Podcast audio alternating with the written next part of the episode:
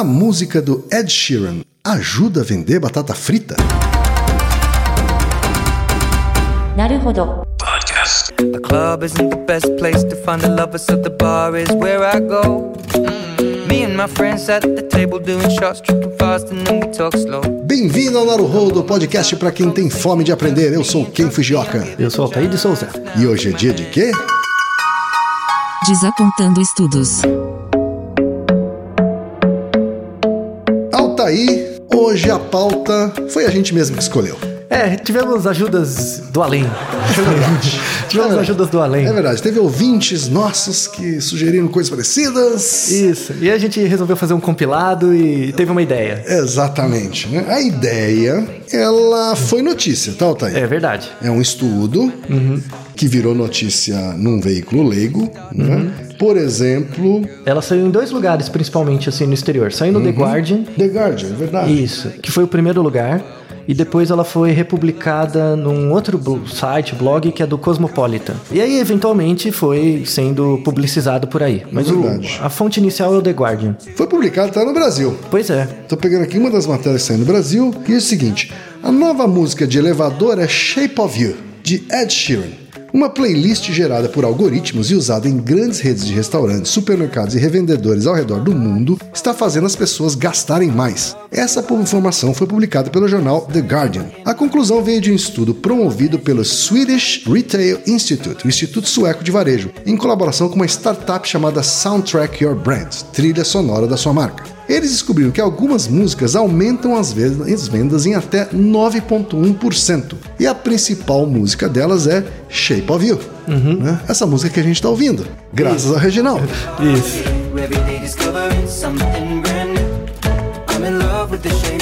A pesquisa foi conduzida em uma cadeia americana de hambúrgueres na Suécia e analisou duas mil compras. Os pesquisadores compararam as diferenças de vendas quando as músicas selecionadas estavam tocando ou não. O resultado foi que a venda de hambúrgueres aumentou 8,6%, de batatas fritas subiram 8,8% e de sobremesas cresceram 15,6%. A conclusão dos pesquisadores foi: se você gosta da música, você compra mais batatas fritas.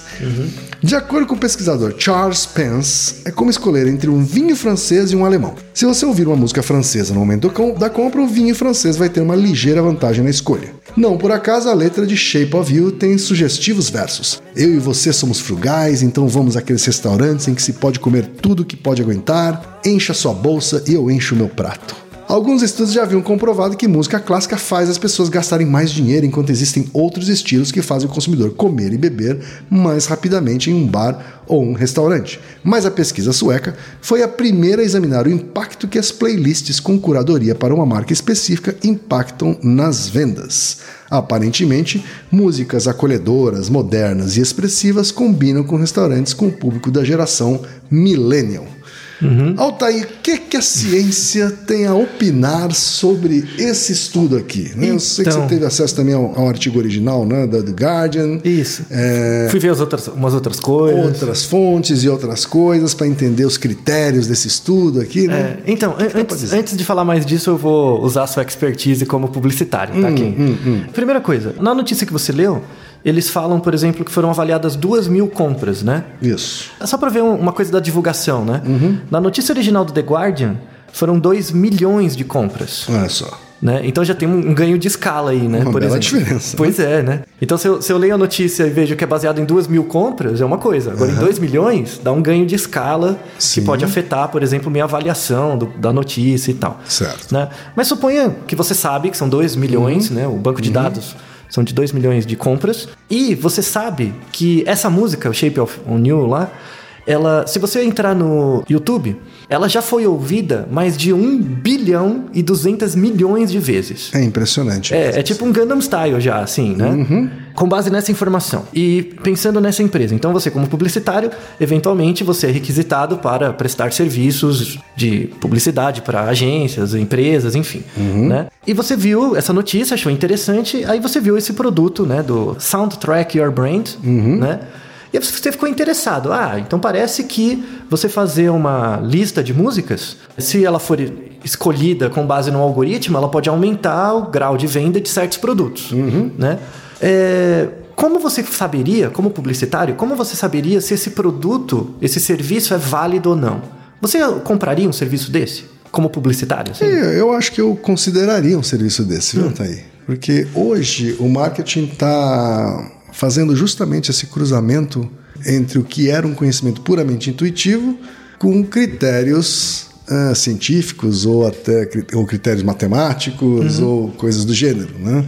Tentando adicionar um pensamento mais racional, vamos dizer assim, para escolhas que eram até então puramente intuitivas. E acho que é isso que eles estão propondo aqui. Uhum. Então, eu consideraria Hum. nesse sentido. Mas, mas você sabe, por exemplo, que as pessoas não tomam decisões racionais. A Não. gente já até falou disso antes. Não. Então, Mas não é em busca da decisão racional, né? É. Na verdade, é entender se existe alguma lógica por trás dessas decisões emocionais. então, aí eu pergunto, por que ouvir a música do Ed Sheeran faz você comer mais batata frita? Ah, boa pergunta. Essa resposta não tem. Você não tem nenhum palpite? né? Não tem. Não tem nenhum palpite, não. Você não tem nenhum palpite de que uma música que é ouvida mais de um Ah, bilhão sim, de isso vezes. sim. Tem a ver com familiaridade Uhum. né?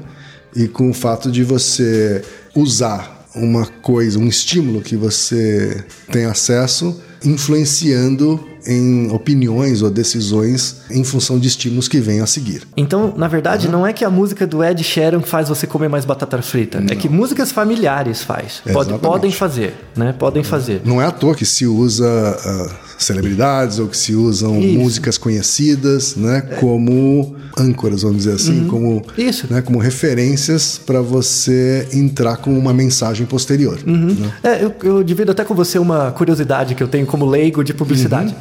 Tinha uma propaganda que era de shampoo Sim. anti-caspa. Tá. Que o garoto propaganda era o Cristiano Ronaldo. E eu vi aquela propaganda, aparecia no intervalo dos jogos, enfim. O que, que isso tem a ver? O que, que tem Uhum. a ver o Cristiano Ronaldo com o cabelo, com caspa e tal, né? Aí eu sempre ficava curioso se isso impactava de fato a venda Uhum. e, e qual a relação disso, né? Com, com por que ele, né? Talvez porque ele seja famoso e não sei. Eu, eu Ou realmente porque alguém que, por que contratar alguém que é simplesmente famoso, mas não tem nada a ver com aquele produto? Exato, né? então, é, é qual, qual o sentido por trás disso, né? Então, pra mim, lembra muito essa coisa dessa música específica. Sim. Por exemplo, se eu fizesse uma playlist de músicas e colocasse essa do Ed Sheeran hoje, talvez, se eu estiver ouvindo num lugar, num restaurante, ouvindo essa música de fundo, isso é chamado em psicologia experimental estímulo discriminativo, que é um estímulo que está presente no ambiente, ele não é relacionado com a tarefa que você está fazendo, com o condicionamento, mas ele pode aumentar ou diminuir a taxa de resposta Sim. da pessoa em uma certa coisa. Né? Então, o fato de eu estar ouvindo uma música familiar num contexto familiar me deixa mais à vontade. Eu posso emitir mais comportamento, um, um certo tipo de comportamento com mais frequência. Isso é, acontece muito para comportamento alimentar. Sim. Então, por exemplo, se a relação entre comida, ambiente e som é harmonioso, har- harmoniosa, minha percepção do- da experiência é melhor e eu como mais, eu consumo mais. Né? Ou eu consumo de uma maneira, hum, com uma, uma experiência mais positiva. Isso, né? então, é, Quando isso a gente é vai no. Jojo Ramen, por exemplo, Ah, nossa, já tô com fome.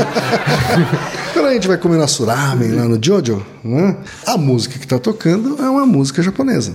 É, né? É uma música pop japonesa, tudo aquilo para tentar fazer com que a sua experiência se aproxime de uma experiência contemporânea no Japão. Isso.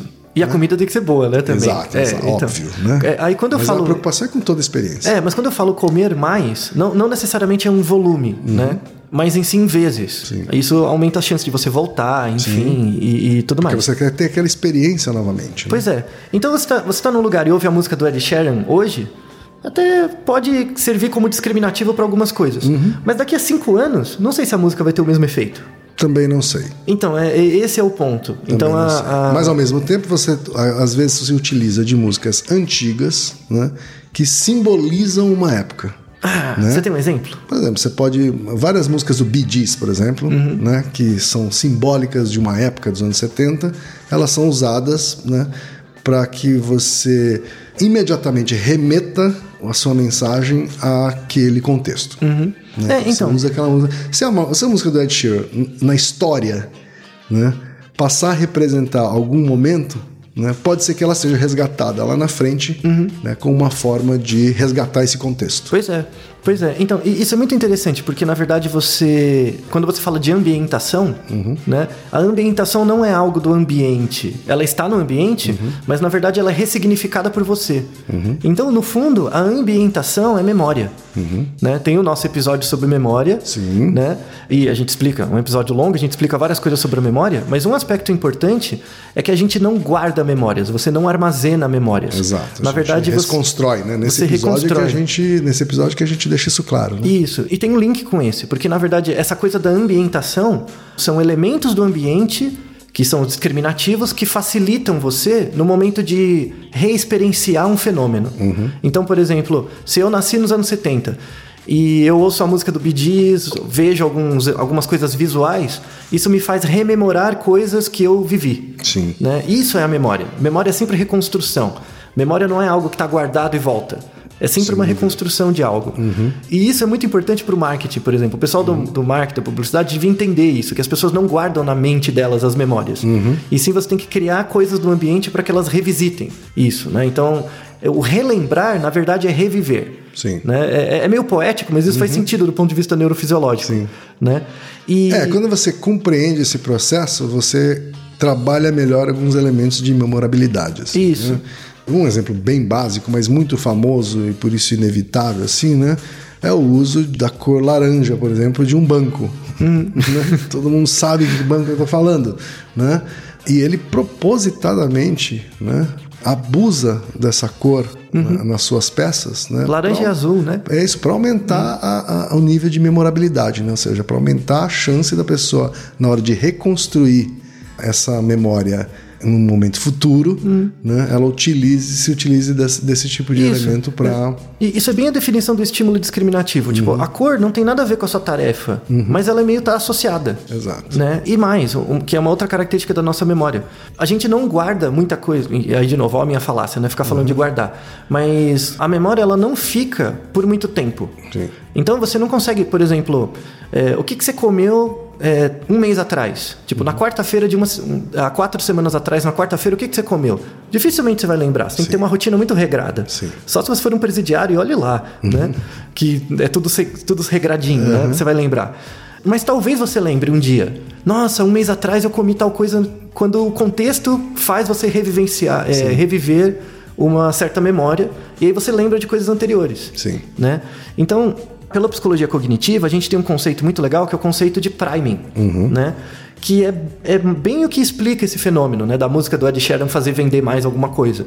Então, meu argumento, falando sobre esse soundtrack Your Brain, eu acho que não funciona. Assim, se você pedisse uma consultoria pra mim, tipo, perguntasse, o que, que você acha?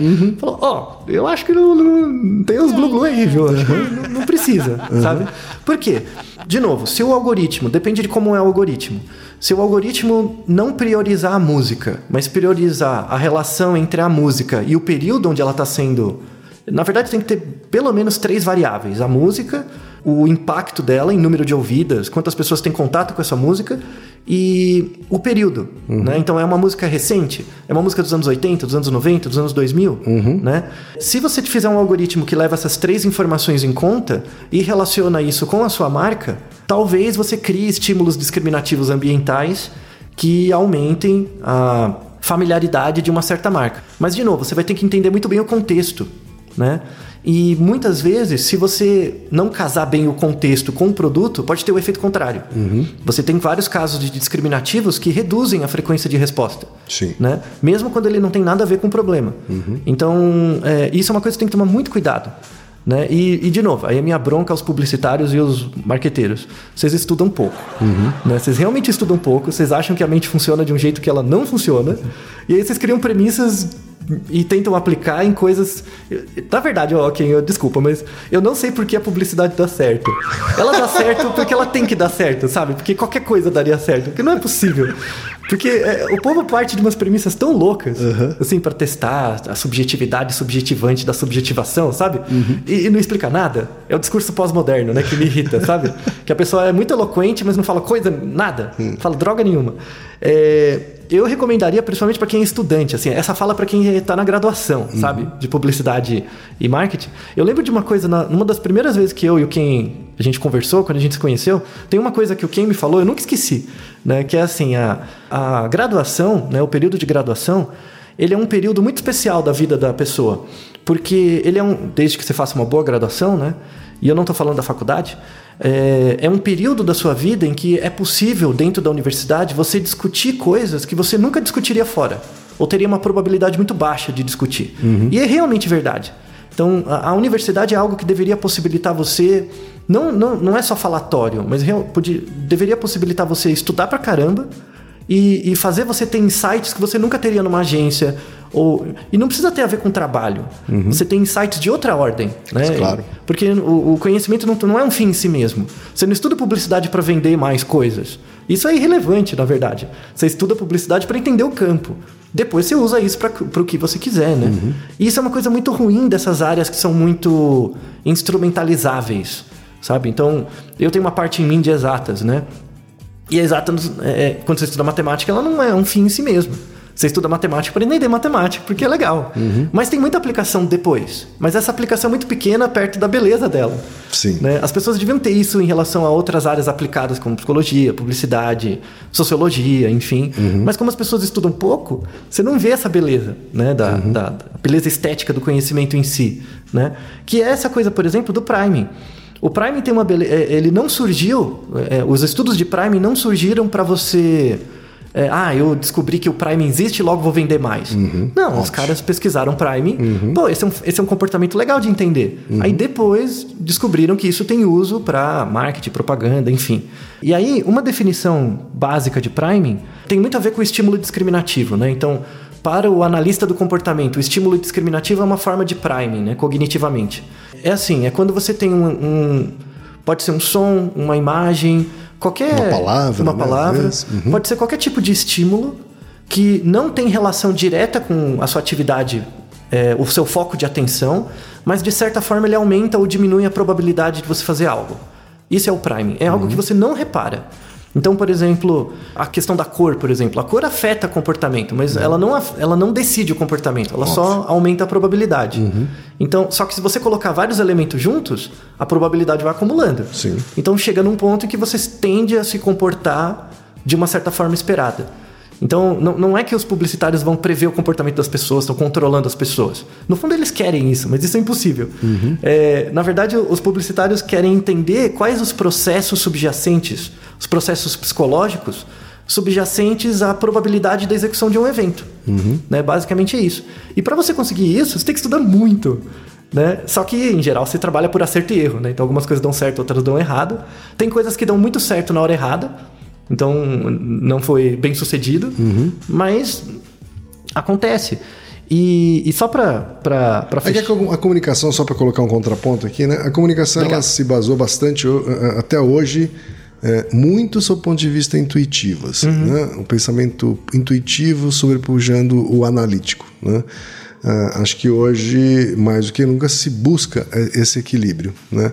Então, por um lado, existe o esforço de entender melhor o funcionamento do cérebro da tomada de decisões, né?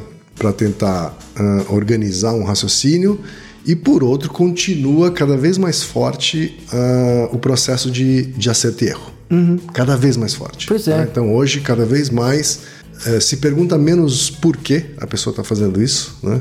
Mas simplesmente tentando entender o que ela está fazendo, tá? Então eh, quando você faz hoje é um mundo voltado para o teste AB.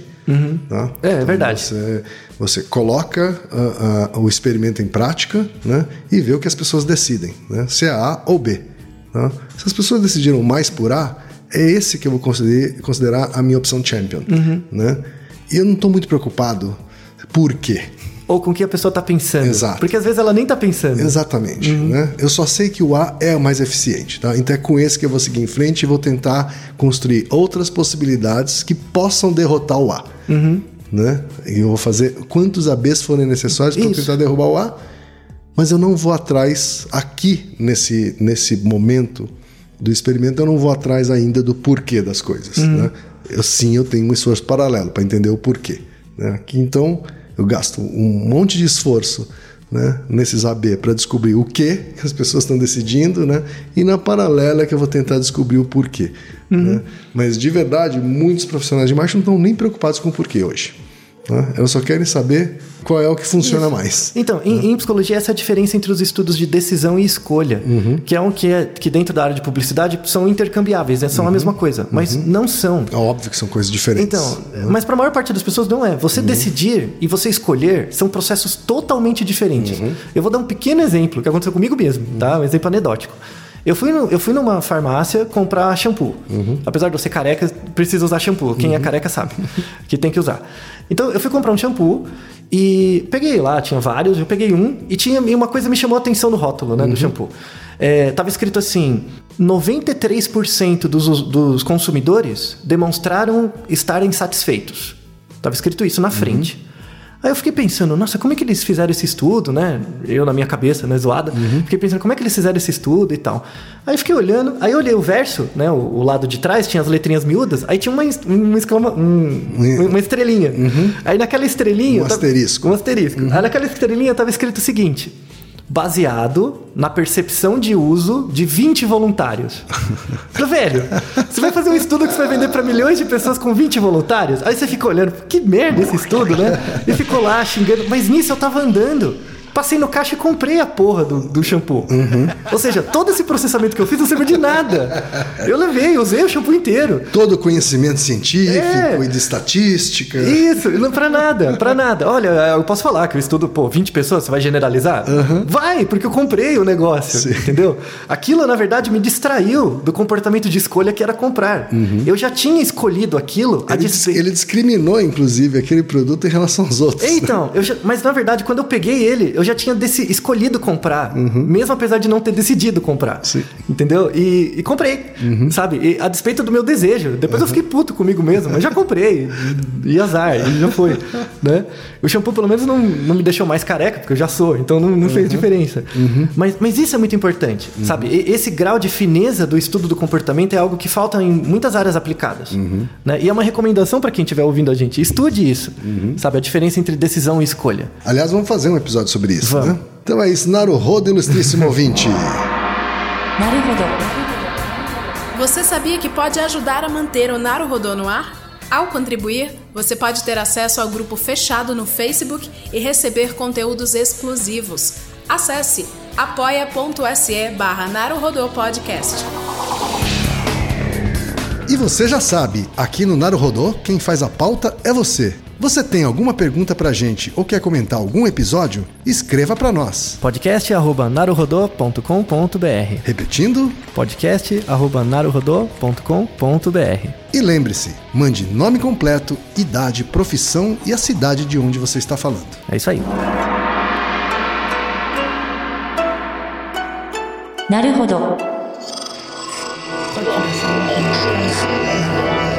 Esse podcast é, é apresentado por b9.com.br.